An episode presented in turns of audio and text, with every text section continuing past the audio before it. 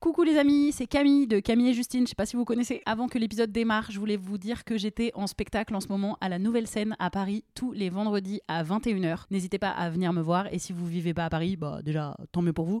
Et vous pouvez aussi venir me voir en tournée. J'annonce toutes mes dates sur mon compte Insta. Donc vous pouvez aller checker ça. Merci, bisous et bon épisode. Hiring for your small business? If you're not looking for professionals on LinkedIn, you're looking in the wrong place. That's like looking for your car keys in a fish tank. LinkedIn helps you hire professionals you can't find anywhere else, even those who aren't actively searching for a new job but might be open to the perfect role. In a given month, over 70% of LinkedIn users don't even visit other leading job sites. So start looking in the right place. With LinkedIn, you can hire professionals like a professional. Post your free job on linkedin.com slash achieve today.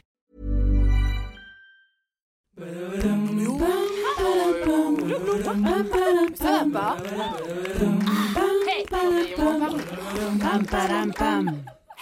Allez, on se tient au jus. Imaginez, vous êtes en train de bosser et vous en avez un peu marre. Peut-être que vous avez envie de démissionner et peut-être même que vous avez envie de lancer votre projet que vous avez dans un coin de votre tête depuis toujours. C'est genre lancer votre entreprise de broderie sur coussin. C'est votre rêve. Absolu. Votre plus grand rêve. Voilà, mais vous savez pas comment faire. Avant l'épisode, on voudrait vous parler de l'application Mon Kit Entrepreneur créée par l'association Initiative France. C'est une nouvelle appli qui vous aide à démarrer votre entreprise. Ça vous donne des tips pour y voir plus clair dans votre projet. Comment ça marche? Vous téléchargez l'appli, vous rentrez des infos sur vous et votre idée de projet. Il y a notamment un format swipe, un peu comme sur les apps de rencontre. Vous cochez oui ou non selon certaines affirmations pour définir un peu mieux votre profil. C'est tout à fait ludique. Ensuite, vous avez accès à une série de contenus informatifs pour creuser un peu plus certains sujets du style Pitcher son projet, connaître ses concurrents, trouver des financements. etc. Et à la fin, vous pouvez obtenir un rendez-vous avec une personne du réseau Initiative France qui va pouvoir vous conseiller. Et il y a même moyen d'avoir un prêt à taux zéro pour vous lancer dans le grand bain du monde de l'entrepreneuriat. On est trop contente de mettre en avant cette appli parce qu'on sait que ça peut être très compliqué de monter son entreprise, surtout quand on est une femme. Évidemment. Et justement, on parle de tout ça dans cet épisode avec Rokaya. On parle notamment du syndrome de l'imposture, mais aussi de l'école de prise de parole qu'elle a créée. L'appli Mon Kit Entrepreneur est disponible gratuitement sur tous les stores. Enfin, sauf ceux pour se protéger du soleil. Bonne écoute, bisous Salut, c'est Camille et Justine. Bienvenue dans On se tient au jus. Aujourd'hui, on est avec Rokaya Diallo et on boit une petite citronnade. Comment ça va, Rokaya? Ça va bien. Et vous deux, vous allez bien? Ça va. Oui, ça va. Oui, c'est vrai. On- Alors, pour te présenter à nos, audi- à nos auditoristes qui peut-être te connaissent pas, on a fait un petit acrostiche d'après ton prénom et c'était pas le plus simple à faire. Je dois avouer que Rokaya, il y a des lettres un peu complexes. Ils sont pas très courants en- dans les mots français. R comme radio, télé, livre, podcast. C'est impossible que vous soyez passé à côté de ces incroyables prises de parole sur l'un ou l'autre de ces médias. O comme Où sont les Noirs, l'un des docus qu'elle a réalisé, une série d'interviews et d'archives qui explore l'histoire et la présence des personnes noires dans le ciné et la télévision française. K comme Kif Taras, le podcast qui saute à pieds joints dans les questions raciales qu'elle anime avec Grace Lee. H comme habile, forte d'un gros bagage universitaire et de sa propre expérience, elle fait passer ses idées toujours intelligemment, dans un calme olympien, même quand elle est face à des... Bref. A comme afroféministe, elle se définit comme une féministe intersectionnelle et décoloniale. Y comme yeah, elle est correspondante au Washington Post depuis 2020, c'est stylé, on est d'accord? A comme admiration, voilà, on est fan d'elle tout simplement. Merci. Et on est trop contente de t'avoir avec nous. Je suis ravie. Merci beaucoup pour l'invitation. Mais de avec rien. plaisir. Bon, le Y, yeah, c'est... Oui, c'est une idée de Camille, non, mais je tiens à le dire. Euh, J'assume. J'étais là, j'ai- j'allais pas mettre yaourt. Enfin, ça n'avait vraiment pas de sens. Il y avait vraiment yeah ou youhou, quoi.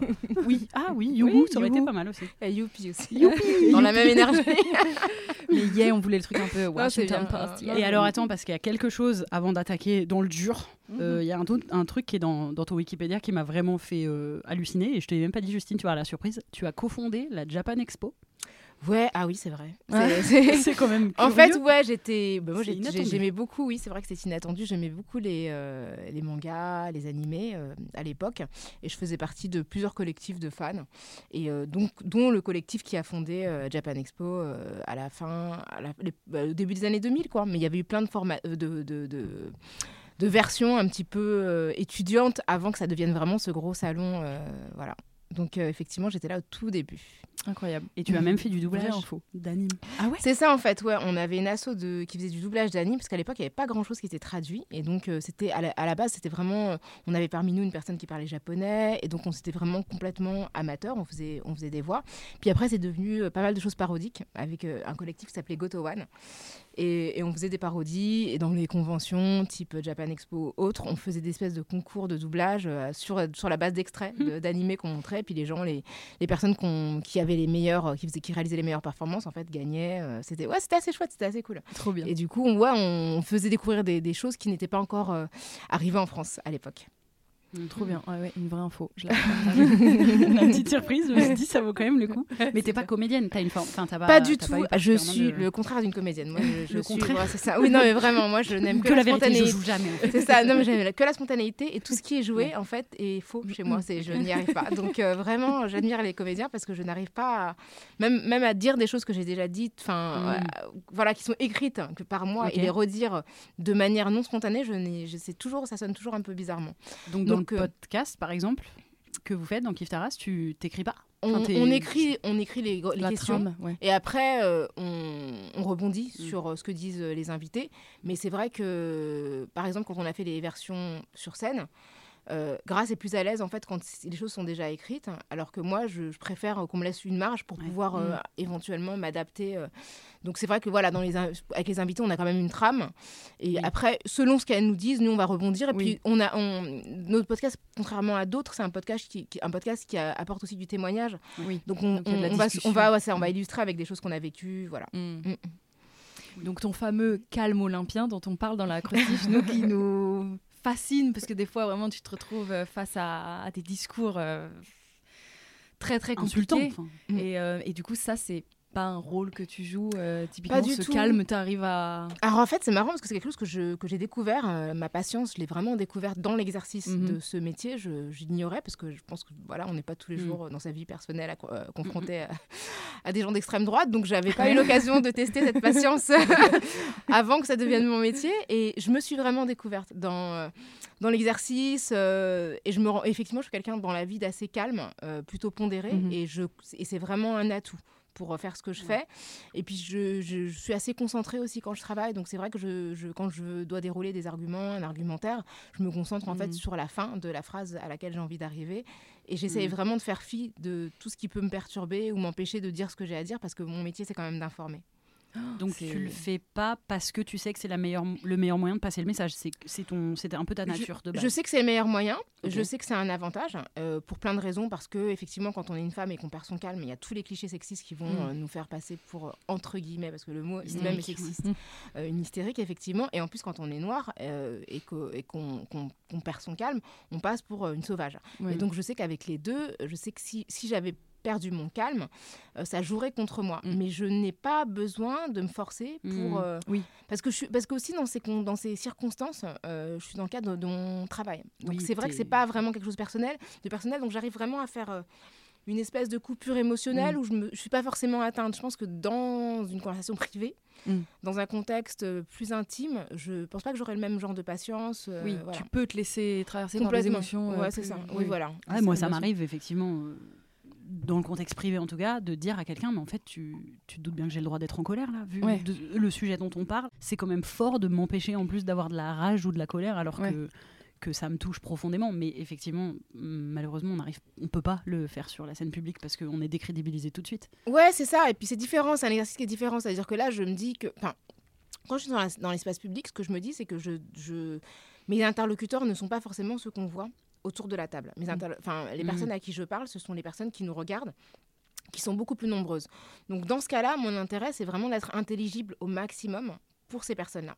Et du coup, ça me permet de faire abstraction un petit peu de la situation immédiate pour me dire, voilà, il faut que mon discours soit suffisamment clair pour que les personnes puissent construire leur opinion en fonction de ce Mm. qu'ils ont entendu et ce qu'ils ont compris. Alors que dans ma vie quotidienne, moi, je peux complètement couper court à une conversation. Oui. Si ça me saoule, Oui. en fait, je dis non, mais en fait... Oui, sur un plateau, tu peux pas Voilà, dire c'est j'ai ça, plus envie de ça, parler j'ai ça. plus envie de parler. Ouais, c'est ça. Puis en plus, euh, en plus dans, sur les bateaux, je suis pas forcément invitée. Je suis souvent contractualisée. Donc euh, voilà, il y a vraiment une relation de travail. quoi avec, ça veut dire que je, je travaille en fait. J'ai un Mhm. contrat, j'ai un Mhm. salaire, je cotise pour mes retraites, enfin, ce qu'il en restera. mais, euh, mais voilà, non, c'est voilà. Donc du coup, je viens travailler. Et, et le, le contrat, c'est effectivement que je vienne informer. Et en Mhm. échange de quoi, j'ai euh, tout ce qui tout ce qui a trait euh, à cette situation. Donc c'est très différent Oui, d'un débat travail, où c'est ça, voilà, où quelqu'un discute dans la vie, mais en fait, tu me payes pas, quoi. Donc, j'ai Oui, absolument est-ce que je pas de temps à ça. Ouais. Est-ce que tu, tu deviens. Est-ce que tu as peur de devenir. Enfin, peur. Je sais pas si c'est le cas ou ça se trouve pas du tout, mais le. Comme tu restes très calme et t'es très, tu sais très bien argumenter et tu connais très très bien tes sujets, est-ce que c'est pas un réflexe un peu pour les gens de te mettre tout le temps face à des fois les, des grosses merdes, enfin pardon Mm. pour l'expression, mais Mm. et de du coup, euh, des fois t'as pas envie de dire en fait je suis pas non plus votre marionnette, enfin ou Mm. pas du tout justement. Bah, en fait, moi, je n'accepte pas tous les débats. C'est-à-dire qu'il y a des débats pour lesquels, euh, comme je le disais, je suis contractualisée, donc je dois être là toutes les semaines. Mhm. Euh, par exemple, sur RTL, j'y suis depuis très longtemps, ça fait 14 ans maintenant. Toutes les semaines, euh, je suis sur RTL. Et c'est vrai que c'est plutôt une radio de droite, donc euh, quoi qu'il arrive, Mhm. je suis souvent, quasiment tout le temps, la seule femme.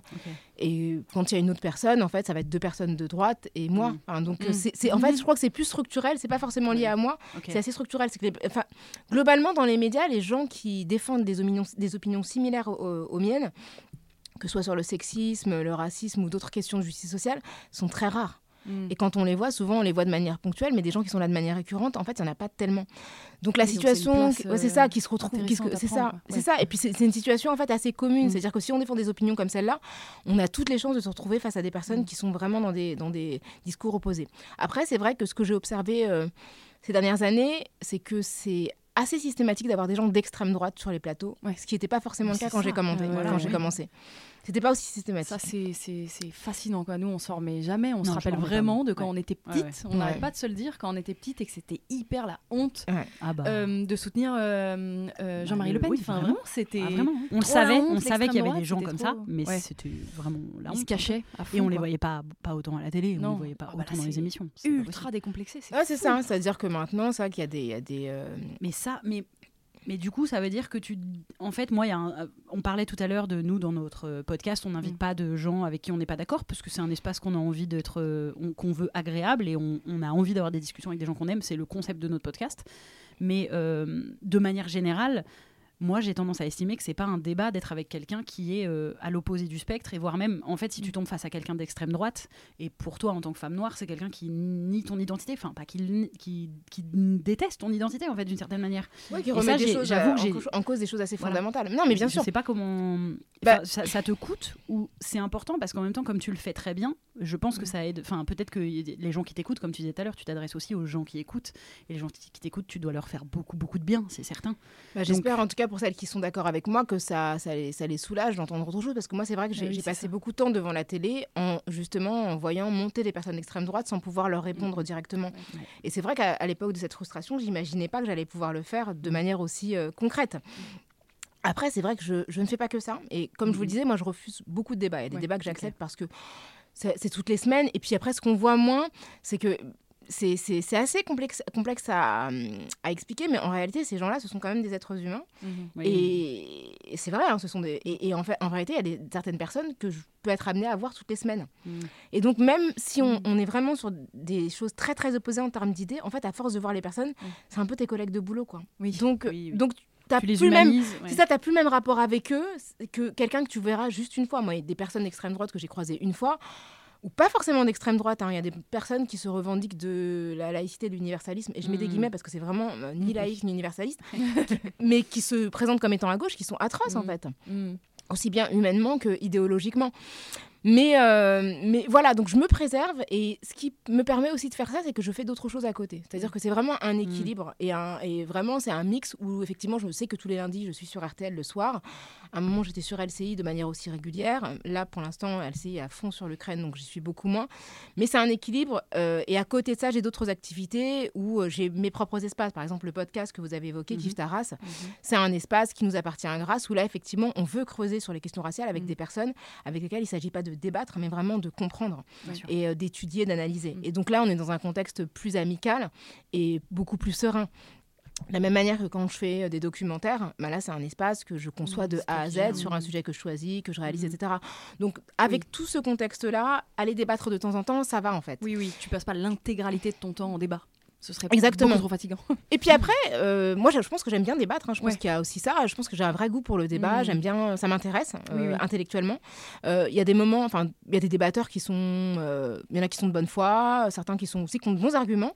Et je trouve que ça fait réfléchir quand même. Mhm. Ah oui, oui. Parce que il y a certaines personnes qui sont quand même capables de nous pousser dans nos retranchements et qui nous, et qui nous obligent à me dire ah ouais peut-être que mon argument il est pas super carré. Ouais. Il faut vraiment que j'aille, euh, ouais, ouais. enfin, que- faut que j'aille Ouais. le bosser un peu Ouais. plus quoi. Oui, Après, ça peut être euh, ça. mais- Exactement. Mais après, Mais parfois, c'est vrai que voilà, c'est ça, faut être, faut être patient. Et il arrive effectivement qu'on tombe parfois sur des gens qui ne comprennent rien. Et c'est c'est incroyable. Mm. C'est vraiment. euh, Et là, on se dit, mais. euh, Oui, il n'y a pas d'effort. Comment on fait mais c'est ça, parce qu'en fait, il n'y a même pas de prise même, parce qu'on parle pas du on tout de la même chose. Ouais, ouais. C'est- vraiment mur. incroyable. Ouais. oui, nous, c'est ce qui nous fait trop peur dans les débats, c'est vraiment euh, d'être- vraiment sur deux rails différents et de se dire, mais ah là, on perd, euh, on perd notre temps. Bah, euh, aussi, c'est parce que l'idée d'un débat, c'est de faire avancer. Enfin, Oui. c'est de- de- d'essayer de, trouver une cohérence. Enfin, c'est pas juste que chacun à la fin reparte en se disant Oui. bon bah de toute façon chacun pense comme il veut. Allez, Oui. au revoir. Bah dans ce cas, je sais pas bien à quoi ça a servi. Si c'est normalement, ça devrait être dans une volonté de trouver des solutions, du vivre ensemble. Enfin, le fameux, la fameuse expression. mais- Exactement. Mais euh, donc effectivement, mais après je comprends la position des gens qui disent qu'il y a des idées qui se débattent pas et que euh, voilà, il n'y a pas absolument pas de, de, de sens à, à aller débattre avec des personnes qui vont euh, défendre des idées qui sont contraires à la dignité de plein d'autres personnes. Le fait est que je considère que quand même dans l'espace médiatique, les gens de gauche sont très peu nombreux. Ouais. Ils sont très très rares. Les gens qui sont récurrents, euh, enfin il y a Pierre euh, Jacquemin. euh, Enfin, il y en a peut-être Mm. deux, trois, quoi, Mm. mais à part ces, ces quelques personnes, on peut pas vraiment citer des personnes dont on se dit, ah ouais, tous- les jours, Des je vois sur BFM une personne. Justement parce que les autres prennent toute la place. C'est ça. ouais. Et je pense que aussi de notre côté, on est, on n'a pas envie d'y aller. Et Mm, ouais, à raison, hein, je comprends. Oui, oui. Mais du coup, c'est vrai Mais que voilà, après. Enfin, je pense que toutes les stratégies se valent. Moi, ma stratégie, c'est d'y aller. Ouais.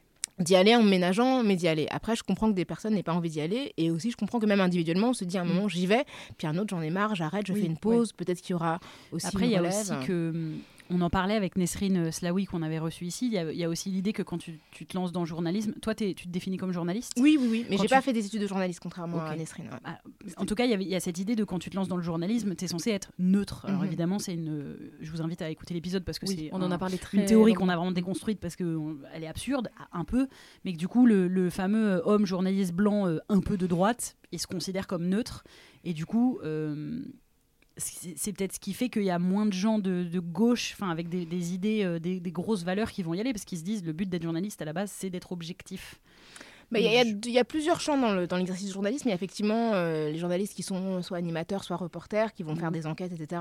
Ceux-là, ils doivent euh, effectivement prétendre à, l'objectivité. Alors, euh, c'est une prétention. Je pense que c'est une aspiration. C'est-à-dire que quand on fait une enquête, on essaie vraiment de, présenter l'information la plus euh, équilibrée possible. Après, on a des biais, c'est normal. Donc, les- l'équilibre, il est aussi euh, euh, troublé par la personne qu'on est, par la trajectoire qu'on a. Après, moi, le métier que je fais dans le journalisme, c'est un métier d'éditorialiste. Donc, l'éditorialiste vient. Donc toi, tu as été prise pour tes idées. Exactement. Moi, j'ai eu la chance de commenter le journalisme, de commencer le journalisme directement dans cette position-là. Et ce qui est intéressant, c'est que généralement, on devient éditorialiste avec le temps. C'est vraiment, en tout cas, en France, la culture, c'est que euh, on est journaliste, on fait du terrain pendant très longtemps, puis Mm. après, on est un vieil homme blanc et on devient Et on donne ses idées. éditorialiste. C'est qui les, éditoriali- les éditorialistes qu'on connaît? Parce que j'avoue Alain Duhamel. pas trop ce- Tu vois, Alain Duhamel, c'est euh, c'est euh, vraiment l'é- l'éditorialiste politique qui commente la vie politique depuis Mm. 50 ans, enfin, si ce n'est plus, depuis années 60, je pense même C'était plus ça, 50 ans. Zemmour à la base Zemmour, il Non, était éditorialiste un, petit peu. Enfin, il faisait- je pense qu'il faisait des éditos pour le Figaro. Il faisait des chroniques. Parce qu'en fait, il y a des éditorialistes télé, radio, et puis il y en a ceux qui écrivent. Mm. Et donc, un édito, c'est un, un- un angle d'appréciation de l'actualité, mais qui, qui a une patte, en fait. C'est-à-dire qu'on on- on est un grand journaliste, donc on peut donner un regard euh, orienté. Oui, quoi. on a envie d'avoir son avis. On fait de l'opinion, exactement. Ouais. Donc moi, en fait, j'ai- pas, pas, j'avais pas du tout euh, fait d'études de journalisme et j'ai commencé directement comme éditorialiste avec des gens qui étaient beaux. Bah, je parle d'Alain Duhamel, il était dans l'émission euh, dans laquelle j'ai commencé. Il y avait des gens comme Christine O'Krent, donc qui avait été une star des, du, du- du 20h Ouais. des années 80 et qui, voilà, quelques années plus tard, a été éditorialiste. Donc plein de, de- des rédac chefs, c'est souvent des rédac chefs euh, du Figaro, etc., etc. Mm. Donc des gens qui sont quand même qui ont, qui ont grimpé la hiérarchie de leur, euh, leur organe médiatique et après qui viennent commenter, mais avec une posture un petit peu un surplomb. Et toi, tu n'avais pas de formation journaliste et comment Alors là, je vais poser. Enfin, comment tu t'es sentie légitime du coup quand on t'a appelé? Moi, j'étais hyper à l'aise. Franchement, génial. Non, vraiment, j'étais hyper à l'aise. Mais, mais c'est-à-dire que je pense que j'ai réalisé après coup où Ouais. j'étais. Ok. C'est-à-dire que moi, je suis rentrée à RTL, qui était à l'époque la première radio Mm. de France, une tranche hyper écoutée. Et j'étais, Ouais. je me sentais, mais vraiment tout à fait à ma place. Trop bien. Et c'est vraiment aujourd'hui que je me. En fait, quand. euh, je sais plus, on m'avait envoyé euh, une vidéo de moi au tout début. Et j'étais hyper insolente en fait. Je me regardais, je me suis dit- Et en fait, mon interlocuteur était super énervé. Il- je, il- Ah. je sentais que je le piquais, que je l'insupportais. et je vois très bien ce qu'il voyait et qui, Ouais. se disait, mais elle se prend pour qui. Exactement. C'est qui celle-là? C'est ça. Et en fait, je pense que j'ai- en fait, j'étais tellement animée par, euh, par la volonté de dire des choses que ça m'a ça m'a donné un sentiment de Mhm. légitimité. Et c'était pas lié. euh, un manque d'humilité, mais vraiment à, l'idée qui consistait à me dire, en fait, ce que j'ai à dire, je n'entends personne le dire dans les, le dire dans les médias, donc il faut que je sois là et que je le dise. Et je suis pas quelqu'un de, plutôt dans la vie, je suis plutôt quelqu'un de réservé, mais dans ces espaces-là, j'avais vraiment envie. Mmh, euh, trouvé ton et endroit. Donc, ouais, et donc j'y suis allée, et je pense que le fait de pas avoir conscience de tout ça, ça m'a beaucoup décomplexée. Je pense que si j'étais arrivée en sachant à quel point pour des journalistes formés, c'était difficile d'arriver là où j'étais arrivée. En fait, moi, je suis vraiment rentrée par la grande porte. Je pense que j'aurais été intimidée. Donc j'ai euh, et c'est assez drôle parce que je suis toujours dans cette émission où j'ai commencé. Euh, et maintenant, je suis la plus ancienne. Ah. c'est trop bien. Et ils t'ont appelé comment à la base, du coup, RTL Alors, en fait, j'ai commencé, euh, j'ai commencé la télévision parce que j'avais une association antiraciste qui s'appelait Les Indivisibles, mhm. qui décernait des trophées aux phrases les plus racistes de l'année. Les, Yabon Awards. Tout à fait, tout à fait. Ça aurait pu être le Y. Mais oui, j'ai hésité, mais... Ouais, mais, mais, mais en fait, bon. Non, mais c'était bien, yeah. ouais, non, mais c'est très bien, c'est très très bien. Et puis, bon, ça permet de toute façon, je, voilà, j'en parlais maintenant des Indivisibles.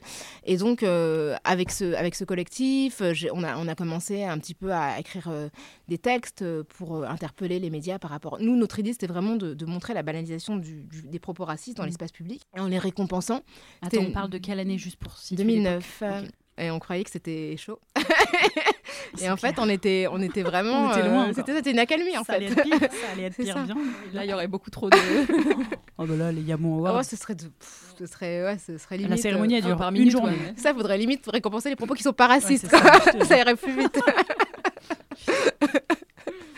Et, euh, et, donc, euh, ouais, c'était en 2009. Et dans le jury, on avait des gens comme euh, Audrey Pulvar, Lilian Thuram. Donc, ça nous a donné beaucoup de visibilité, qui ont été super cool. Hein. Ils sont venus alors qu'ils ne connaissaient ni d'Ave ni d'Adam. Mhm. Et, et, en fait, j'ai été invitée dans la matinale de Canal, à l'époque, de Canal, qui était l'émission matinale d'information, pour parler de la question de la diversité sur les écrans français. Et j'ai été repérée à cette époque-là par la cellule repérage de Canal. Et je me suis retrouvée chroniqueuse dans l'émission matinale de Canal. Et pour RTL, en fait, ce qui s'est passé, c'est assez marrant, mais c'était le patron euh, de RTL, euh, Axel Duroux, qui avait euh, par son assistante en fait qui avait entendu parler de moi qui était son assistante était une amie voilà. Ah oui à Mohamed que d'ailleurs que je, que je salue. Mhm. il avait lu mon portrait parce que j'avais eu quand même pas mal de portraits dans la presse en Libé dans ça avait quand même fait parler il avait déjà il avait, mhm. il avait trouvé ça hyper intéressant parce qu'en plus il avait fréquenté moi j'avais fréquenté euh, on avait fréquenté la même université, donc euh, il m'avait rencontré et il a entendu dire que, je, que j'allais être recrutée par les grandes gueules. Et ah. donc il a dit à son rédacteur chef, je pense qu'il faudrait lui trouver une place sur l'antenne.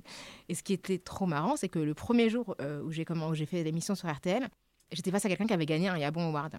Oh. Et donc c'est parti dans une espèce de la, première émission. Première émission. Et il était courant. Il, il, était au courant qu'il avait gagné bah, un Yabon Award. Je pense. En tout cas, je lui ai dit. Ah. Il n'était pas très content. C'était pas une super ambiance. mais du coup, ils m'ont fait revenir. ah, mais c'est lui qui t'a trouvé insolente euh, Probablement. en vrai, c'était un peu un choix, du coup, un peu audacieux d'RTL. Oui, honnêtement, euh, je pense que c'est vraiment Axel Duroux. Parce que je pense que par d'autres biais, j'aurais pas été. Mm. Euh, à l'époque, c'était vraiment peu commun de faire venir une, jeune femme qui n'était pas éditorialiste, mm. de enfin pas mm. journaliste de profession et de voir qu'il y avait quelque chose. En plus, après, ils m'ont proposé une chronique le week-end. Euh, enfin, euh, mm. voilà, en plus de cette émission-là. Et vraiment, on m'a fait une vraie place sur la grille de RTL, qui est quand même une radio c'est la radio à papa, quoi. C'est vraiment la radio de papa, de, province, euh, enfin plutôt de région, de personnes qui, ont, qui sont plutôt quinquagénaires. Donc c'est pas vraiment par rapport à moi qui suis parisienne, mm. euh, plutôt. Enfin, c'est vraiment pas la radio des personnes de mon entourage. Mm, Et c'est plutôt des personnes qui que je n'ai aucune chance de croiser dans la rue qui écoutent RTL. Donc c'était intéressant. C'était pas France Inter, c'était pas voilà, c'était pas. ils avaient peut-être pas grand chose à gagner en te proposant le, job et en même temps. Et en même temps, ils ont toujours été justes, c'est-à-dire mm. que à la fois j'étais face à des à des euh, à des personnes qui étaient très opposées à mes idées et à la fois j'ai toujours le sentiment, enfin et je l'ai toujours aujourd'hui, que je pouvais m'exprimer euh, mm. vraiment de manière, euh, j'avais vraiment toute l'attitude pour m'exprimer. Mm. Mais donc globalement, tu as très souvent travaillé sur des plateaux euh, de télé ou de radio que toi tu fréquenterais pas, enfin que tu regarderais pas et que tu n'écouterais pas quoi. Quasiment, en tout cas quasiment, uniquement ouais. J'ai travaillé en France quasiment que pour des médias de, qui sont considérés comme étant de droite, hein, pour LCI, pour C8 euh, pour euh, RTL. Et est-ce que ça t'a donné envie ou est-ce que tu as déjà genre ouvert la voie et tu sais que maintenant il y a d'autres euh, personnes qui, qui sont un peu comme toi, qui, sont, qui ont un peu la même, la même image, qui transportent un peu les mêmes idées Ou est-ce que tu restes un peu un électron libre dans ce rôle-là Parce que j'essaie de réfléchir et de trouver à quelle autre personne on peut penser qui, qui ferait un peu comme toi et je n'en trouve pas beaucoup. Bah, en fait, moi j'aimerais bien hein, qu'il y en ait d'autres. Euh, franchement, j'adorerais. Euh, c'est d'ailleurs, je euh, je sais pas si on avait prévu d'en parler, mais j'ai monté une école de prise de parole en public qui s'appelle Word il n'y a, a, pas longtemps parce que justement, cette frustration, euh, à la fois cette conscience du fait que la, la parole, c'est vraiment un outil de domination sociale extrêmement fort en France. Mm. C'est à la fois, quand on la maîtrise, un, un- un outil qui ouvre des portes, mais en même temps, c'est un outil qui enferme parce que ça comporte tous les stigmates d'accent, de phrasé, Ouais. de vocabulaire, etc., les stigmates sociaux, les stigmates scolaires, géographiques. Et en même temps, quand on a cette maîtrise de la langue, on peut vraiment, vraiment euh, dominer des espaces et c'est assez impressionnant, surtout quand les personnes Ouais. ne voient pas forcément venir. Donc, former des gens à la prise de parole, c'est quelque chose que j'ai décidé de faire euh, l'année dernière, avec l'idée euh, que ça peut pas être un espace. je peux- moi, je peux pas faire ce travail toute seule. Et je suis pas seule dans l'absolu. Je sais qu'il y a énormément de gens qui pourraient le faire, mais soit ce sont des personnes qui n'ont pas l'opportunité, soit après, moi, pour avoir discuté avec plusieurs personnes, il y a des personnes qui n'ont pas envie de le faire. Mm. Et ce que ça, on revient à ce qu'on disait tout à l'heure, Mhm, je, le- ouais. je le, je le comprends. Ouais, ouais. Je le comprends. se préserver et Exactement. pas forcément la patience, euh, ni l'émotion. Le, le- ouais, le Et en même temps, je pense que ma, ma présence est aussi liée à une série d'accidents. C'est-à-dire que si les choses Mhm. s'étaient passées normalement, je serais pas, il y aurait pas ça. En fait, ce chemin-là, Mm. c'est une série de rencontres, d'accidents, d'opportunités qui font que ben, j'ai construit aussi ma carrière avec d'autres activités qui l'ont maintenue dans l'activité du débat. Mais c'est vraiment un cas d'école. Et c'est aussi pour Mm. ça qu'on n'est pas beaucoup d'autres parce que théoriquement, en fait, ça se passe pas Ça, forcément ouais, comme ça non, pour oui, quelqu'un qui pense de, ma, la même manière que moi. Ouais, Et du coup, cette école, juste pour donner les infos là aux gens, Ouais. c'est-à-dire que quoi il- Si ça là, il y en a qui se sont dit, je veux y aller, ils... Bah, ils vont sur Mhm. le compte Insta at École Word, donc euh, W-O-R-D. C'est une école qui est ouverte à tous et à tous. Il y a plusieurs euh, modules pour prendre la parole en public. Donc un premier module qui est assez. euh, euh, Ils font ça en ligne en gros? Non, c'est en, en Ah, en en présentiel. Euh, donc avec, des, avec différents profs, euh, des profs qui, font des, qui donnent des cours sur la voix, le souffle, sur euh, le, langage verbal non verbal, sur euh, l'écriture de discours, la percussion écrite, la gestion des émotions. Il y a énormément de choses. En fait, j'ai fait vraiment une liste de tout ce que j'aurais aimé savoir avant de prendre la parole. Parce qu'en fait, j'ai appris moi les choses un peu à la dure et j'aurais aimé euh, effectivement avoir des enseignements pour comprendre un certain nombre de choses. Donc c'est vraiment ouvert à toutes sortes de personnes, enfin toute, toute personne. Mm. Euh, on a une majorité de femmes. Je pense Mm. que les femmes sont quand même, euh, voilà, se posent plus de questions Ouais. sur leur légitimité. Oui. Donc on a une écrasante Les hommes, ils majorité n'ont pas de besoin d'être formés, ils savent déjà parler. Ils savent déjà. Ils savent point. C'est ça, bah Ils oui, savent c'est déjà, c'est point. déjà, oui, c'est- ils savent. Et voilà, c'est c'est- y a une, c'est des- ce sont des modules de 18 heures qui sont étalés sur 4 jours. Et on a des gens qui viennent I'm Sandra, and I'm just the professional your small business was looking for. But you didn't hire me because you didn't use LinkedIn jobs. LinkedIn has professionals you can't find anywhere else, including those who aren't actively looking for a new job but might be open to the perfect role, like me. In a given month, over 70% of LinkedIn users don't visit other leading job sites. So if you're not looking on LinkedIn, you'll miss out on great candidates like Sandra. Start hiring professionals like a professional. Post your free job on linkedin.com/achieve slash achieve today. de partout, quoi, partout en Oui, c'est une formation rapide en fait. Ouais, c'est ça. Oui, c'est Ah, pas, vraiment- pas un an d'école, à Non, la fin non, t'as un non. diplôme. Non, C'est c'est ça. c'est vraiment une formation pour acquérir t'as une quand même un compétence. diplôme à la fin. Vous savez parler. Bravo. Vous avez un diplôme de Et- PPP. Non, et puis après, et puis c'est vraiment une ambiance aussi particulière avec des gens qui sont animés par, euh, par la même chose et c'est Mm. vraiment chouette. C'est, euh, les profs sont super, vraiment les formateurs. Il y a des choses aussi autour du récit de soi, de comment convaincre sans, sans justement être dans la confrontation et le clash, mais Mhm. être dans autre chose, dans quelque chose de plus constructif. Et, euh, et- et franchement, les formateurs et formatrices sont excellents. Les sessions, euh, enfin, il y a une session tous les mois, donc vraiment, si vous allez le compte sur le compte Insta de École vous avez le lien pour vous renseigner. Vous faites une demande de renseignement et on, on vous rappellera pour vous en dire davantage, vous donner les dates, etc. Mais c'est, je pense que j'arrive à un, voilà, un stade de, de- de ma trajectoire où j'ai envie de transmettre, en fait. Mm. Et je trouve que c'est souvent ce qui arrive pour les populations qui ont été minorées historiquement. C'est que souvent, les, rares personnes je sais pas, la seule personne Qui noire qui était dans les années 80 Ouais. à la télé. En fait, on la connaît pas parce que peut-être qu'elle a fait un burn-out, peut-être qu'elle a disparu et elle n'a pas laissé vraiment de traces. Mm. Quoi. Et je me dis que l'expérience que je vis, elle est vraiment singulière et unique. Moi, je, je navigue dans des espaces où je suis souvent la seule femme et Mm. tout le temps, quasiment, je veux dire 99% de, des fois, la seule personne non blanche. Mm. Et ça, c'est une expérience en fait. C'est déjà une expérience exceptionnelle de- de- d'espace de, pouvoir où en fait, euh, on est minoritaire, mais sans être la personne la, la moins, la plus dépourvue de pouvoir. C'est-à-dire qu'entre aujourd'hui et le moment, enfin entre aujourd'hui, enfin entre le début de ma carrière et aujourd'hui, je sais que je, je suis plus non plus dans la même position. Donc c'est aussi intéressant.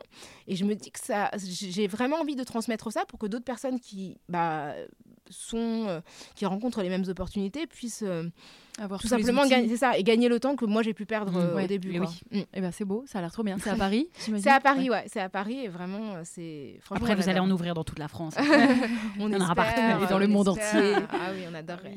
Ça. Et euh, moi, je me demandais comment tu faisais face au bad buzz, parce que tu es souvent. euh, Enfin, au bad buzz. Euh, ça dépend pour qui, mais je me rappelle que quand on a commencé à te suivre avec Camille, il y avait vraiment un truc qui nous avait marqué à ce moment-là. C'était au moment où on a commencé Bah, à ça, suivre on te connaissait Ouais. déjà et il y a eu y a ta eu prise ce- de ce- position. ouais, cette prise, la prise de position que tu as eue autour des pansements couleur Mm. chair. Et ça avait fait un énorme bad buzz. Donc je mets des guillemets parce que c'était bad buzz pour ceux qui estimaient que c'était un bad buzz. Et c'était vraiment genre. euh, nous, on- on n'y avait donc jamais pensé, euh, Mm. nous-mêmes. Et ça nous avait euh, retourné la tête. On s'était dit, mais quelle. Prise de parole incroyable enfin on avait trouvé ça Bah, ouf de Oui, en fait, c'est que nous, on n'y avait jamais Mm. pensé, mais au moment où tu nous le mets sous les yeux, on se dit, bah évidemment que oui. voilà c'est ça Les collants couleur chair, c'est la chair de qui? Enfin, Ouais. Et d'ailleurs, on en avait parlé dans une de nos vidéos à Ouais. l'époque, c'est sûr. Et du coup, c'est enfin, c'est une double question parce ce qu'il qui, y a ouais, ce qui effectivement était complètement mindfuck pour Et moi, je nous, comprends pas comment toi tu peux te ouais, dire, ouais. mais, mais pourquoi ça les dérange autant les gens? Enfin, ça va pas bien en fait ou... C'est vrai qu'il y a- il y, a des bad buzz qu'on peut anticiper parce qu'on a, parce que je peux dire des choses vraiment dérangeantes quand je parle Ouais. de racisme d'État, etc. Ouais. Mais j'avoue que sur les sparadraps, tu l'avais pas venir absolument pas prête. Et en plus, ça a duré 15 jours. C'est-à-dire ouais. que violent, il y a des long. gens, il y a Robert Ménard qu'on a parlé à la télé. J'étais là, genre, je fais, mais il est sérieux lui? En plus, c'est pas comme si je disais quelque chose de faux. C'est-à-dire bah, que vous êtes en train de fait. vous énerver pour un truc hyper factuel. c'est un fait et ouais. facile à vérifier, qui est le fait que la couleur euh, des sparadraps rappelle aux personnes qui ne sont pas blanches qu'elles ne sont pas blanches Ouais. et que la société n'est pas pensée pour elles. Ouais. C'était un exemple Ouais. que je peux décliner à l'infini avec les micro Madonna, avec euh, plein de Les- choses en les fait. chaussons de danse. les- C'est ça, les, les chaussons, même les lunettes en fait, par rapport à la forme du nez. euh, Enfin, moi j'ai passé, moi je suis myope, j'ai passé ma vie à remonter mes lunettes en pensant que mes lunettes m'allaient pas et je me suis rendu compte qu'en fait j'avais un nez, en fait Mm. l'os du, du nez entre les yeux est creux parce que je suis Mm. d'origine africaine. C'est le cas de beaucoup de personnes d'origine africaine ou asiatique.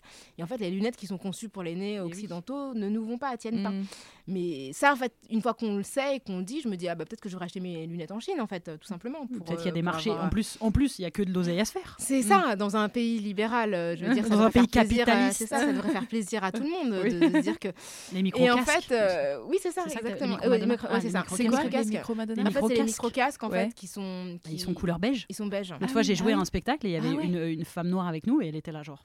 Et moi, je Mm. la vois, je dis, mais j'avoue, c'est. Ouais, ça, ça se se voit. fait pas, en plus, ça se voit de super loin. C'est-à-dire Ah que du coup, c'est Ah bah censé oui, être parce que c'est invisible. censé être invisible. Oui, bah oui. mais sur scène, en fait, quand vous êtes noir, on voit, Oh là on voit que le micro. Oui, oui, non, c'est- euh, je ouais, lui dis, je- dis, t'as jamais. Et elle me dit, bah, en fait, a jamais les micros couleur euh, noire, enfin marron en fait, du coup. Ouais, c'est bah, marrant parce que j'avais fait un Ah, TED Talk sur ça, sur justement ne pas essayer de se fondre. Et Mm. j'avais un micro, euh, Mm. c'était vraiment drôle. C'était vraiment drôle. Donc c'est les petits exemples du quotidien, mais ce que j'ai trouvé intéressant, c'est comment les, comment un nombre de personnes a été perturbé par cette prise Et de parole. Une réaction épidermique, genre ça les, a, ça les a tordus, ils ont, ça leur a tordu le bide quoi. Exactement, mais c'est parce qu'en fait, quand on est blanc, on n'a pas à réfléchir au fait qu'on soit blanc. Non. Et je pense Donc que quand on nous le rappelle, ça rend ouf. Ouais. mais fait. pourquoi? Mais pourquoi? Oui, parce, parce que, moi non, par exemple. Oui, et, parce vraiment, que je vous êtes antiraciste en fait, mais quand et que vous avez Ouais. en fait et que vous avez en- vous avez conscience de votre position et Mm. que vous avez envie de déconstruire tout ce que ça entraîne. Il y a des gens en fait pour qui être blanc c'est la norme et en fait Oui. leur rappeler qu'ils ne sont pas Oui. la norme mais qu'ils sont blancs et que d'autres ne sont pas c'est blancs. aussi une couleur. Bah, c'est ça Mm. et qui sont donc dans un phénomène euh, de domination etc. Ouais, voilà, ils veulent les surtout dérange. pas perdre euh, non. privilèges. Oui, c'est ce qu'on se dit tout le temps. Mais on Et se dit, mais qu'est-ce pas qu'ils vont perdre s'il y a des pansements aussi d'une autre Non, couleur mais j'ai aussi c'est- des potes. Enfin, de- euh, on dirait que je fais souvent ça. Je ramène souvent à, Mm. certains de mes potes qui sont pas forcément dans une, euh, un gros élan woke, on va dire, mais qui Mm. sont pas du tout racistes. Objectivement, enfin, ils le sont forcément un petit peu dans la vie, comme en mode raciste internalisé ou sexisme internalisé, mais, mais même pour eux, ils vont se dire oui, bon, enfin, tu sais, il va y avoir un. Et c'est pas juste parce qu'ils veulent pas perdre leurs privilèges, c'est qu'ils veulent pas se questionner de base. Et ça, j'arrive pas trop à le comprendre. Pourquoi fait, ça leur fait un truc en fait? Mais parce qu'en fait, quand, quand on a le luxe de pas avoir ce- à se positionner Mm. sur le plan racial, c'est c'est plein d'énergie en fait qu'on n'a Mm. pas à dépenser. C'est-à-dire Oui. que ne pas penser qu'on est blanc, c'est cool. Enfin, ça- ça- ne pas penser à, sa- à sa Oui. condition raciale, en fait, c'est hyper reposant. Oui, mais en fait, c'est plus. Pardon, je te, mais Mm. c'est ça demande plus d'énergie de refuser. Quand tu parles par exemple des pansements ou là de, des exemples qu'on vient de citer, je trouve que ça demande plus d'énergie de, s'énerver non, dessus. non, ça doit pas être un problème, ça doit pas être un problème, même s'énerver ou plus ou moins, que de dire juste ah oui, c'est vrai, bah tiens, il faudrait en fabriquer d'autres. Ouais, sauf que je pense que quand les gens s'énervent, c'est pour que ça s'arrête. Que ça ne Ouais. ça, ça se reproduise plus. Et du coup, c'est en fait, c'est une manière d'essayer de m'intimider, de me faire taire en me Mm. disant que je, je suis bête et que, Oui, Parce qu'en gros, c'était ça, le truc, que c'est ridicule. C'était vraiment essayer de me ridiculiser. Et ce qui est marrant, c'est qu'effectivement, dans les années qui ont suivi, euh, il y a Tesco au Royaume-Uni qui a standardisé euh, les, les, Mm. les- les pansements. Enfin, après, avec le mouvement Black Lives Matter, il y a d'autres marques qui ont des Johnson Johnson, voilà, qui a, qui a, euh, créé des. Enfin, ça existait déjà, hein, plus ou moins, mais c'était pas forcément Oui. standardisé Ouais. Euh, dans les supermarchés. Moi, j'en avais déjà vu aux États-Unis, mais, mais voilà. Et pour les chaussons de danse, euh, c'est Mm. la première. Euh, société qui en a créé, c'était je crois en 2019 hein, au Royaume-Uni avec, récent, trois, ouais. avec trois euh, teintes. Exactement. Donc euh, ce qui se passait, c'est qu'avant les danseuses en fait euh, noires les teignaient elles-mêmes au cirage. Donc c'était à la fois un budget, du temps. C'est en fait c'est pour ça que quand les gens disent ouais c'est pas grave, bah, c'est pas grave en fait si c'est juste les pansements, mais le pansement c'est juste un rappel de plein de choses et c'est tout un temps qu'on perd à s'ajuster en Mhm. permanence à un monde qui n'est pas prévu pour nous.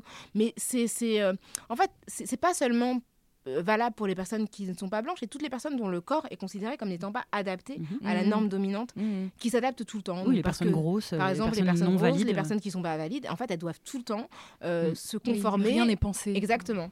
Alors c'est plus ou moins grave et plus ou moins euh, Oui, oui. Mais vraiment au final, du coup, les Mm. dominants, ils sont. C'est pas eux les plus nombreux, en fait. Bah non. Mhm. Donc Bah c'est quand même fou que C'est ils y arrivent encore Ouais. à nous donner l'impression que c'est nous qui sommes pas dans les clous. Mm. Je dis nous parce que nous, en tant que femmes, déjà rien que ça, tu vois, même si on est femmes blanches, c'est à peu près la seule discrimination qu'on subit, c'est d'être des femmes, tu vois. Mm. Mais Mais même voilà pour les femmes, euh, voilà par exemple les tests des airbags qui sont faits euh, sur des Oui, corps euh, les masculins. ceintures. Voilà, donc il y a Mm. plein de choses en fait qui nous mettent en danger parce Mm, que les gabarits de base en fait sont des, des gabarits euh, standards d'hommes européens de taille moyenne et du coup dès qu'on déroge un petit peu, en fait on est même en danger euh, Oui. par rapport à quelque chose qui est censé nous, nous protéger quoi. La recherche médicale, c'est un délire. Ils, ils peuvent pas faire les tests sur les femmes parce qu'on a trop d'hormones. Donc tous les tests sont faits sur les hommes. Oui, voilà. Et du coup, les médicaments Le standard, c'est. D'où le fait que moi, il y a un truc qui me rend bon, parenthèse, mais Oui. après, mais il y a un truc Bon, qui me rembarre, c'est les, les femmes enceintes. de- Non, non, mais Ah, les femmes mm. enceintes, par exemple, elles ont plus accès limite à aucun médicament. Ah bah oui. Tu vas pas me dire que depuis tout ce temps, et pourtant quand tu es enceinte, Mm. t'en as un des douleurs. Je peux te dire Mm. que c'est, c'est- t'es- ça peut être l'apocalypse dans ton Mm. corps, mais tu peux rien prendre parce qu'ils ont jamais fait de test sur les Oui, femmes oui, enceintes. Ils préfèrent ne pas créer les médocs, y a écrit. C'est euh, dingue. Que c'est interdit aux femmes enceintes. Tu vois c'est absolument tous. ça. Mais, mais après, c'est déclinable à l'infini. Oh bah c'est comme pour même les, enfin, les questions raciales s'inscrivent aussi dans la question du, enfin, du- de la médecine, puisque par exemple, il y a plein de, Effectivement. de- de problèmes dermatologiques qui n'ont pas du tout la même manifestation sur les peaux noires Ouais, oui. et qui sont bah, dans les écoles de médecine. En fait, le standard, c'est euh, on Oui, va leur montrer une peau blanche. En fait, si vous avez un problème, ce sera pas selon la personne sur laquelle vous tombez, elle saura pas forcément identifier ce Mhm. que vous avez parce que la manifestation est différente. Donc il y a plein de petites choses comme ça Mhm. qui, qui, qui peuvent complètement empoisonner euh, l'existence Des, des patients. Quoi. Oui, oui, ça me fait penser au manuel de SVT. Il n'y a pas très très longtemps, il y a eu enfin une première représentation d'un corps noir dans un manuel de SVT et tout le monde était là. Oh C'était la première fois. Ah, C'était la première fois. Tout, Ça pareil, tous les standards de, de, de corps Ouais. représentés dans les manuels de SVT sont blancs. Quoi. Enfin, Ouais. bon, après, voilà. Oui, Évidemment, c'est déclinable à, à l'infini. M- Moi, je. Là, aujourd'hui, je pense si je devais travailler sur quelque chose, c'est d'arriver à rester calme. Parce que Ouais. quand on se l'explique là entre nous, alors oui, on partage à peu près les, enfin, on partage les mêmes valeurs a priori, Mm. mais je comprends pas qu'on explique des choses comme ça, en plus de Mm. manière calme, avec des arguments, et qu'en face quelqu'un dirait je suis pas d'accord. Moi, ça me donne, enfin, j'y arrive pas en fait. Je, Mm. parfois, je peux plus, je peux pas, enfin, je peux pas comprendre que. C'est pour ça que nous, les débats. Ah, en fait, moi aussi, j'aime bien, euh, là où je te, je, me reco- je me- je te rejoins un peu, j'aime bien la rhétorique, j'aime bien débattre et j'aime bien aussi, presque parfois, j'aime bien quand on m'a touché à un endroit où je savais pas répondre parce que ça va me donner envie de savoir répondre la prochaine fois. Donc, je trouve ça intéressant. Mais il n'empêche qu'à un moment, la mauvaise foi, enfin, c'est ça- c'est compliqué, quoi. Il y a la Euh, mauvaise foi et il y a vraiment l'inculture. Franchement, il y a des gens qui sont incroyables. Et l'ignorance, c'est aussi un luxe. hein. C'est un luxe dominant. hein. Oui. Parce Oui, que oui, nous, on n'a pas les moyens de pas Oui, savoir, oui. en fait. Si on sait pas, déjà, on Oui. paye très cher et puis C'est dangereux, en fait, pour nous. Donc, il y a une espèce de, comme ça d'ignorance un peu béate de gens qui disent littéralement n'importe quoi avec une Mm. espèce d'aplomb incroyable. Ouais. Et c'est vrai que. c'est le vieux monsieur blanc. C'est pas juste parce Ouais. que nous, faut arriver beaucoup plus armés. Et, toi, en tant que femme noire, c'est sûr, c'est encore plus. Mais du coup, ça nous demande. Et moi, cette injustice aussi, elle me, elle me coûte de, de dire. Mais en fait, toi, tu peux juste dire un peu ce qui te passe par la tête. Et Mm. comme tu es un homme blanc, on va te donner le micro, et on l'a beaucoup, beaucoup, beaucoup vu à la télé, Mhm. voire au présidentiel. Hum, hum. Mhm. Et, et nous, en face, on nous demande d'être armés, d'avoir tous les chiffres et réponses à tout. Et parfois, je, je trouve ça pas juste. Quoi. Enfin, C'est ça, et c'est vrai que du coup, par rapport à, à la question que tu me posais tout à l'heure sur euh, mon métier, sur est-ce qu'il y a d'autres personnes, ce que j'ai constaté aussi chez certaines consoeurs que j'ai pu solliciter, etc., c'est qu'il y a aussi ce... ce- C'est parce qu'on est socialisé comme ça en tant que femme dans un contexte patriarcal, ce côté, je suis pas sûre d'être à la hauteur, en fait. Alors que franchement, les mecs qui viennent parfois, mais vraiment, euh, ils sont clairement, ils se sont, à aucun moment, ils se sont Ah. posé la question. Donc il y a aussi ce décalage qui fait que les femmes sont hyper exigeantes envers elles-mêmes, donc Mm. ne viennent pas tant qu'elles n'ont pas l'impression de pouvoir maîtriser tous les sujets, alors que les hommes, euh, ils savent à peine de quoi on va parler avant d'entrer en Ouais. plateau. C'est quoi déjà le débat? Mm. Enfin, j'en ai vu plein faire ça. Jamais j'ai vu une meuf faire ça, quoi. Les meufs. Oui, mais en même temps, pour leur défense aux femmes, euh, il y, a une- il y a un vrai sentiment, je trouve, d'imposture euh, de sûr. base in- Mm. quasiment inné, enfin non, évidemment construit socialement, mais enfin voilà, avec lequel on, on est, on grandit. Mais il y a aussi, comme je disais, le fait qu'on nous en demande plus. Moi, j'ai quand même l'impression, quand je débat, même justement avec des potes ou quoi, que Mm. On te eux, ils balancent juste Ouais. euh, la thématique. Genre, bah vas-y, prouve-moi qu'il il y a des inégalités salariales. Et je suis là, genre, putain, moi, il faut que j'ai retenu tous les chiffres et tout, sinon il va me dire, bah tu vois, il y en a pas. Enfin, Ouais. C'est vrai. Non, non, c'est vrai qu'on t'en demande plus. en Non, fait. mais c'est vraiment. euh, Non, c'est complexe. Et, et en plus, si tu t'exprimes sur des sujets sensibles, tu sais que tu vas être cyberharcelé. Mm. Mm. Contrairement, euh, tu vois, c'est ça aussi, Oui. c'est que la conséquence de ton exposition, c'est aussi une atteinte à ton confort. Et, euh, et effectivement, tout à l'heure, tu parlais des, des polémiques. Moi, ça arrivé tellement de fois d'être en top tweet euh, France Oui. que tu sais, des fois, t'es es là, Et tu le vis comment tu ça- Diversement. Alors, des fois, je suis pas au courant. J'ai des gens euh, qui m'envoient des textos, genre, ah, j'ai vu euh, que t'étais en top tweet. C'est un euh, peu. ouais, Ça va ça- Et t'es là, genre, ah bah non, je savais pas. Qu'est-ce que ouais, j'ai fait encore dur, ça. Quand on nous envoie un message pour nous dire euh, Ça va ouais, dire, Ça va, j'ai vu que t'étais harcelée. T'es là, ah merde. mais j'étais pas au courant, j'étais tranquille. Donc des fois, tu vois pas forcément le truc monter et tout, et euh, c'est plus ou moins euh, agréable, quoi. C'est vraiment, il y a des trucs qui vraiment qui te qui te, qui te mettent en colère parce que c'est vraiment euh, dégueulasse, et puis d'autres euh, pff, tu soit je fais autre chose. Oui, euh, ouais. je, tu vois, je, je regarde autre chose. Ou ce que je fais aussi souvent, c'est que c'est le moment où je change de photo de profil. Je me dis, bon, bah, puisque j'ai de l'attention, hein, vais mettre une photo, une photo que j'aime bien. pas mal ça. Au Pas moins, euh, voilà. Et c'est bien pour l'ego parce que du coup, ça, Ouais. ça, ça met, une- ça met une vague de commentaires sympas Oui. dans une, dans une. Ça, c'est vraiment le truc. Franchement, faites un stock de photos de profil. Ah, j'avoue, ça met pas bien. mal. Et Bah, nous, en général, ça fait un peu on- réponse ouais, au. vrai. On est là. Vrai. Nous, on, on avait, on a tendance, quand on a une vague de cyberharcèlement négatif, de, de, de- de l'annoncer pour dire envoyez-nous de l'amour les autres. Et comme ça, ça fait un espèce d'équilibre. Ah, c'est cool ça. Juste pour avoir aussi une vague d'amour. Et, et du coup, c'est vrai Oui, qu'on avait puis- cette oui, c'est tactique-là, comme mais si on la avait photo un de peu profil, notre, c'est marrant notre aussi. petite armée qui Oui, oui, vient euh, c'est ça. démonter un peu tous les commentaires des méchants. Et voilà. Non, mais Ah, même c'est juste mettez des cœurs aussi, parce que quand t'as euh, sous une vidéo, quand t'as euh, d'un coup 1000 commentaires, bon, Insultants. 1000 c'est assez Mm. rare, mais même ne serait-ce que 100 ou 200 commentaires très méchants, eux ils peuvent se, ils se galvanisent en disant bah vous voyez tout le monde vous déteste, vous voyez on a raison, on a raison, donc c'est aussi pour ça qu'on dit vas-y allez mettre plein plein de cœurs sous la vidéo Ouais. aussi pour pour qu'ils voient qu'il y a d'autres gens qui aiment en fait. Ah oui, c'est vrai. C'est non, mais c'est très juste. hein, C'est très très juste. C'est vrai qu'il y a ce côté aussi démoralisant euh, quand on voit qu'il y a énormément de, de réactions négatives. quoi. Bah oui, on peut, on peut presque être amené à se dire ah merde, enfin, mais bon, bon, on se le dit plus trop maintenant parce qu'on, Ah bah est il y quand a de temps en euh, temps, tu peux, ça te met un coup et puis ça dépend Oui. aussi, comme tu dis, ça dépend de l'état. Enfin, j'imagine que. Ouais. selon, on réagit selon aussi l'état avec- Ouais. dans lequel on est à un instant T. et- Puis ça dépend aussi de qui te cyberharcèle. C'est des gens qui sont vraiment des fachos, des gens qui t'as l'impression qu'ils sont de ton côté d'habitude. Oui, exactement. Et là, tout à coup, tu Mais je crois qu'ils ont euh, compris la technique ouais. parce qu'il y a beaucoup de messages maintenant. Moi, je les analyse Oui. un peu. Euh, Il y a beaucoup de messages qui commencent par avant j'étais de votre avis, Ah oui. mais et en fait Ouais. quand je lis Mm. le mais c'est pas possible. C'est- ouais. Comme ceux qui disent, je suis une femme noire et pourtant Ah oui, c'est non, ça, tu t'appelles Michel et t'es c'est pas possible. C'est vrai, Je crois qu'ils connaissent aussi un peu cette Oui, technique. c'est vrai. Parce que je suis d'accord qu'ils sont beaucoup, ils sont douloureux ces commentaires-là, Mm. mais je commence tu à te dis que capter tu les as déçus et enfin, tu, tu te demandes s'il n'y a pas une Oui. remise en question à faire. Or, en effet, ça, doit être une stratégie parce qu'on en reçoit Ça beaucoup dernièrement, en fait. effectivement, et on. Ça se voit quand on les crame vraies peu. personnes parce qu'ils vont détailler beaucoup plus et tout, mais quand c'est juste un commentaire qui commence comme ça et qui fait une ligne derrière en trachant sa mère, c'est que Oui, oui. Parfois, le commentaire est vraiment insensé. Oui. Avant, j'étais. avant j'étais féministe, j'étais féministe, mais maintenant je vais voter Zemmour. Oui, oui, bien sûr. Vrai. Ça doit être de notre faute. Oui, tu devais être féministe avant. ouais. Zemmour. Bon, je sais pas où on en est du temps, mais normalement, le 40 projet minutes. de, de ce podcast, bon, bah, on va faire une ou deux petites questions. Tu es allé dans Ah. Ça va, enfin. Les gens, ils font des questions Ah, deep, ils c'est ça du deep en ce Oui, moment, les les, gens. les Ouais. gens kiffent trop prendre le deep. Tu préfères rester coincé sur une île déserte seul ou avec quelqu'un qui parle tout le temps C'est dur. Je crois que ce sera moi qui parlera tout le temps en fait. Seul. Euh, euh, non, mais je crois que je préfère être quand même avec, être avec quelqu'un qui parle tout le temps. Ah ouais. On peut dire quand même que ça dépend de la personne. Ouais, c'est ça. Ah, oui, oui, c'est oui, sûr oui, c'est c'est hein. ça. J'ai pas, c'est je vrai réfléchis. Ah, je réfléchis pas du tout. C'est dur la solitude hein, Ouais, sur une île mais... déserte tout le temps. mais moi, je me parle beaucoup à moi. Ouais. Donc, enfin, Mais après, tu vrai, vas dire quoi au bout d'un moment? Ah oui. Alors, évidemment. ouais, mais avec quelqu'un qui parle tout le temps, C'est vrai. pff, en fait, on se lasse de quiconque, non? Je crois qu'il y a quelqu'un, tu peux choisir et tu te lasses pas de cette personne? Vous avez quelqu'un comme ça, moi? Moi, je crois que j'en ai pas. un. Quelqu'un où je me lasse pas du tout de cette personne. Jamais. Sympa. Ouais, ceci dit, c'est vrai qu'il vaudrait mieux que je parte avec toi parce que c'est à la rigueur, on aurait. Mais même. Ouais. Imagine, je suis avec que toi et tu me parles, tu me parles, tu me parles, tu me Bah, parles. euh, pourquoi je ferais ça? C'est la question, t'es obligé en fait. tu n'as pas le choix. de parler tout le temps? Je ferais- ouais, je, pr- je préfère. C'est-à-dire que tu peux jamais t'isoler. quelqu'un, C'est ouais. ça le. Oui, oui, oui, Ouais, mais ouais. parce que seul, en fait, au début, oui, mais dis-toi, enfin, que ça, ça peut durer 10 ans, quoi. Hmm. Tu vois, 10 ans seul comme mais ça. 10 ans avec quelqu'un. Ouais. Ouais. la même personne. Moi, ça 10 me- ans seul face à Je la pense mer. que vous avez raison, Mm. mais je crois que je préfère quand même être toute seule. Non, mais je comprends. Ouais. Après, c'est, je pense que dans les deux cas, tu regrettes quoi. Oui. le choix que tu as Dans fait. les oui. deux cas, Oui. c'est horrible. Soit Tu toute seule, soit quoi, avec Justine une seule personne. Enfin, Toi, tu dis quoi, la toi vie, elle est nulle, quoi. Bah. De toute façon, t'es sur une île Non, déserte, ça ah- s'est pas bien passé. Enfin, non, oui, voilà, c'est ça. N'empêche Non. que les punitions des personnes qui sont détenues, c'est quand même l'isolement. hein. C'est pas de les Ouais. mettre à quelqu'un qui parle beaucoup. hein. C'est- Oui, c'est Eux, ça. attends, oui, c'est- mais ceux qu'on torture, c'est alors c'est pas forcément quelqu'un qui parle, mais on les torture en mettant genre de la musique tout le temps. Ah oui, c'est comme ça. Ouais, mais c'est Mm, pas. Tu vois c'est pas- Ouais, ouais, ouais. Mais c'est vrai, t'as pas tort. C'est Mm, c'est mm. vraiment ça qui. C'est vrai, l'isolement, ça peut rendre fou. Ouais. Ouais, mais une fois que t'es fou, Oui, au moins t'es bon, fou. bah, c'est bon. Enfin, t'es sur un autre. Tu non, vois. moi je choisis une personne quand même. Ouais. Ouais, ouais. Je, je- enfin, au moins il y a des trucs à faire. On peut, on peut essayer Oui. d'évoluer euh, ensemble, d'essayer de, de- enfin, d'avoir des trucs à dire. C'est vrai que dans ma tête, j'étais genre sur Ouais. 3-4 jours. Ouais, c'est ça. Non, mais- c'est peut-être plus du Ah 15-20 ans là. Ah, alors, alors que 3-4 jours tout seul, bien sûr, un petit Ah kiff. oui, bah oui, Petit Non, même c'est- 2 ans, 2 ans. Ah, c'est long. hein. Je sais pas, je me pose. Genre, on fait des précisions sur la question. on sait des arrangements. Ok, mortel, une autre question.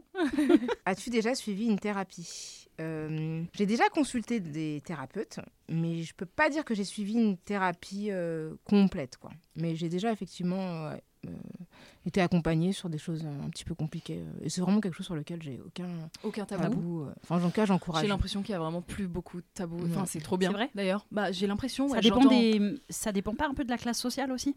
C'est pas un peu un truc de classe sociale la thérapie? Euh, ah bah, si, j'imagine. Enfin, parce que c'est coûteux quand même. Et qu'il y en a maintenant que de- depuis genre deux ans, on peut s'en faire rembourser alors deux par, an- ouais. par an, un truc Ouais. comme ça. Bon, C'est pas très loin avec deux. changer de- Non, c'est vraiment. Après, je crois qu'il y a pas mal de, de, de psys qui proposent des tarifs euh, vraiment très Oui, c'est vrai. euh, préférentiels pour euh, les gens qui n'ont pas les moyens, tout ça. Oui, il y a des centres sociaux Oui, aussi oui, qui et puis il y a des centres euh, sociaux, des accompagnements pour les personnes qui n'ont pas forcément les moyens. Donc toi, juste du ponctuel. Oui, pour l'instant, j'ai pas eu besoin d'un accompagnement plus profond, mais vraiment, euh, ça, je peux complètement le considérer si Mm. besoin. euh, je trouve que c'est important, quoi. À la limite, je pense que ce serait vraiment important que ce soit pris en charge de manière systématique pour euh, tout le monde. hein. Ouais. Parce que c'est, euh, je pense que c'est, bien pour les personnes individuellement, mais pour le bien-être collectif, Ouais, c'est, vraiment clair. salutaire. Bah oui, bah pour la remise en question. Quoi. On Ouais, manque tellement de remise en question dans cette clairement. société. Oui, les gens qui disent hein, les vieux monsieur là, pas du tout besoin de thérapie. Ouais, bah oui. Bah, en fait, une thérapie de base, très très à l'aise. euh, c'est pas une thérapie de base, c'est pas forcément pour régler des gros problèmes, ça peut juste être pour alléger ton quotidien en fait. Euh, Oui, oui, et pour euh, De- apprendre ouais, le, juste le concept de remise en question, en vrai, peut Exactement. être plus nuancé quoi sur la vie. Mm. Mais je sais pas s'il y a un schéma euh, complet de psychanalyse. Enfin, je sais pas, ça, ça, s'arrête un peu quand, quand on veut, non? Aucune idée. Non? Ouais. Bah, je sais pas, mais dans les films, moi je m'attendais. euh, Mm. dans- Tu sais, dans les films, souvent il y- a un moment où la psy ou le psy va dire Eh ben voilà, Ouais, c'est bon, salut. on a terminé le travail. moi je suis- j'étais en thérapie pendant 7 ans. et il y a au pas eu ça? J'ai dit Non, bah, c'est toi qui as Je dit? vais arrêter. Mm. Parce que là je peux plus vous voir. Et moi, j'ai fait 10 ans aussi de thérapie puis analyse. Comme par hasard, Ouais. plus que moi. Ouais. Toujours plus. Ouais. C'est- c'est une compète. Et à la fin, la, la dernière séance, elle m'a vraiment fait. Bon, bah, vous me rappelez si vous voulez. Ah hein. mais toi tu l'as vécu vous alors me rappelez si vous voulez. Et J'ai vraiment fait. Ah, pourquoi? Je me suis- Ah, elle t'a mis, elle t'a, mais c'était pas, elle t'a euh, quitté.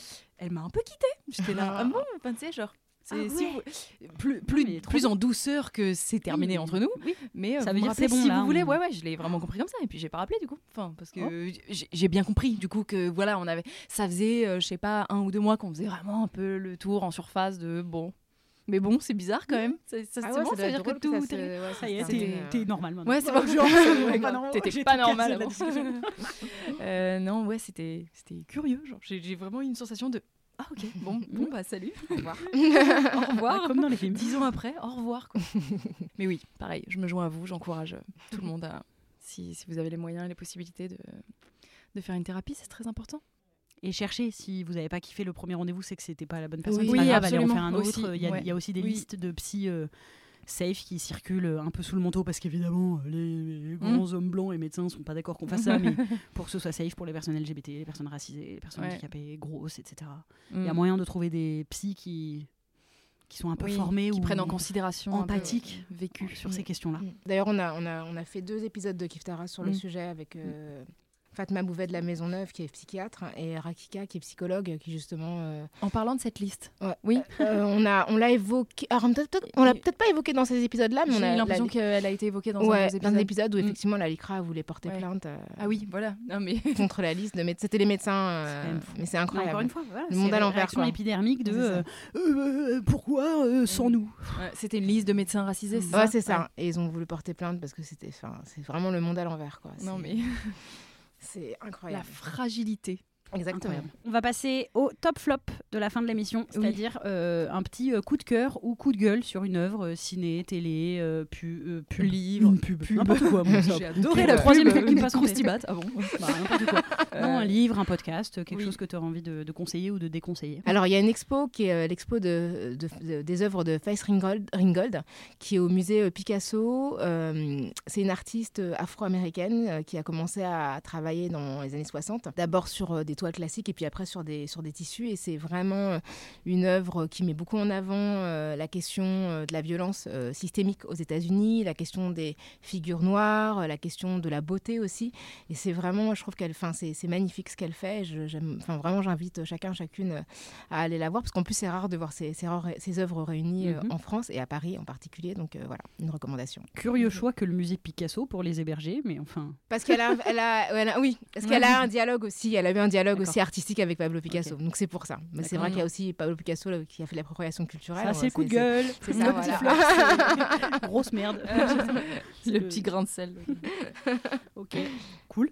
T'as quelque chose, toi, Justine? Euh, écoutez, moi j'ai un truc euh, vraiment pas du tout moderne, pas du tout qui vient de sortir. Et putain, ça va te plaire, Camille, mais je viens juste de commencer euh, Nana, la- Ah les, oui. les, Ah, les- mangas les préférés. mangas. Oh là là, l'ancienne. Ouais, Euh, bah oui, c'est pour ça. J'adore, c'est trop lycée. bien, c'est Oui, canon. ouais, ouais. En fait, je Oh suis, j'ai vraiment, je suis tombée dans l'univers de la BD et des romans graphiques depuis euh, genre euh, trois ans, je dirais maintenant, et j'adore ça. Je ne lis que ça, voilà.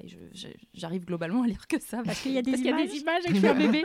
Et en fait, j'avais. Très très envie de me tourner vers euh, les mangas, et je sais que je me lançais dans un truc genre oh, beaucoup trop vertigineux, une multitude Bah, si de tu commandes choses. quoi. One Piece, oui, effectivement, il va y en avoir.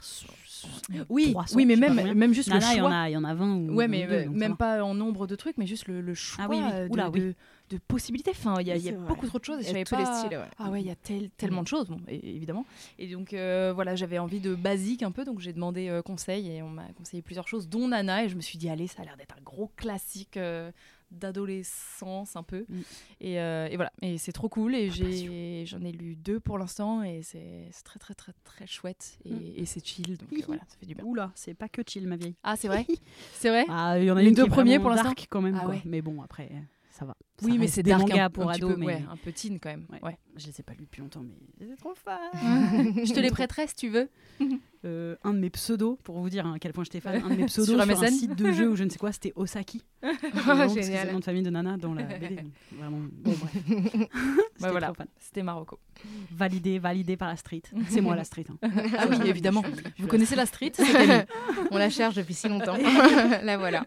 Et moi, j'ai un autre petit top. C'est un livre que je, que je lis en ce moment. Là, je l'ai pas tout à fait fini, mais il est assez cool. C'est le livre qui s'appelle Les Correspondants, qui est écrit par euh, Ben Mazué et Grand Corps Malade, D'accord. qui ont fait un espèce de livre épistolaire où ils ils s'envoient des lettres. Et en fait, ils parlent un peu de tout et de rien, de leur vie d'artiste, de leur vie de père, etc. Et du coup, c'est c'est curieux parce que ça parle un peu de rien. Et c'est bien écrit. quand je le lis, bah déjà, bah après Ben Mazué, c'est ma vie, donc Mm. vraiment, je, je veux marier avec lui, donc ça, ça joue un peu. Allez, mais quand je lis ses lettres, ouais, petit message si. Quand je lis les lettres de Ben Mazué, je l'entends un peu chanter, genre dans ma Mm. tête. Et je trouve ça trop stylé. Et Grand Corps Malade, on connaît tellement son timbre de voix que c'est très Ouais. facile de l'imaginer, enfin de l'écouter dire les lettres. Mm. Et en fait, je, je- je le lis, j'ai tout le temps un peu le sourire, le smile et tout. Genre, je suis. Donc voilà, je vous le conseille parce que je sais pas, je le trouve. euh, Mais il raconte pas grand chose, c'est assez bizarre. Enfin, tu, tu- Mm. Voilà, c'est pas, euh, ça casse pas les codes de tout. euh, voilà, c'est juste sympa, c'est un peu euh, mignon, ça te fait sourire, euh, c'est un peu doux, voilà.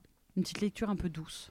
Voilà. En tout cas, merci beaucoup, euh, Rokhaya, d'être Bah, venue. merci à vous de m'avoir reçu. C'était un plaisir. Ouais. Vraiment t'attendait. très très heureuse d'avoir euh, enfin pu répondre à cette invitation. Merci Trop à vous. bien. Et merci, Merci. pour le travail que vous faites. C'est vraiment Bah. top. Ah bah, Vraiment, bah, vraiment, vraiment. bah, To tout you. pareil. miroir, miroir, on te renvoie la même. Et à bientôt tout le monde. Merci. Merci, bye.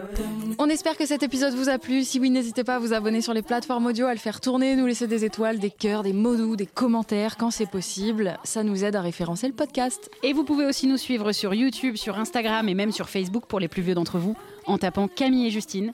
On se retrouve dans deux semaines pour un prochain numéro. Merci, bye. Hey, it's Danny Pellegrino from Everything Iconic. Ready to upgrade your style game without blowing your budget? Check out Quince. They've got all the good stuff shirts and polos, activewear, and fine leather goods, all at 50 to 80% less than other high end brands. And the best part? They're all about safe, ethical, and responsible manufacturing. Get that luxury vibe without the luxury price tag. Hit up quince.com slash upgrade for free shipping and 365 day returns on your next order. That's quince.com slash upgrade.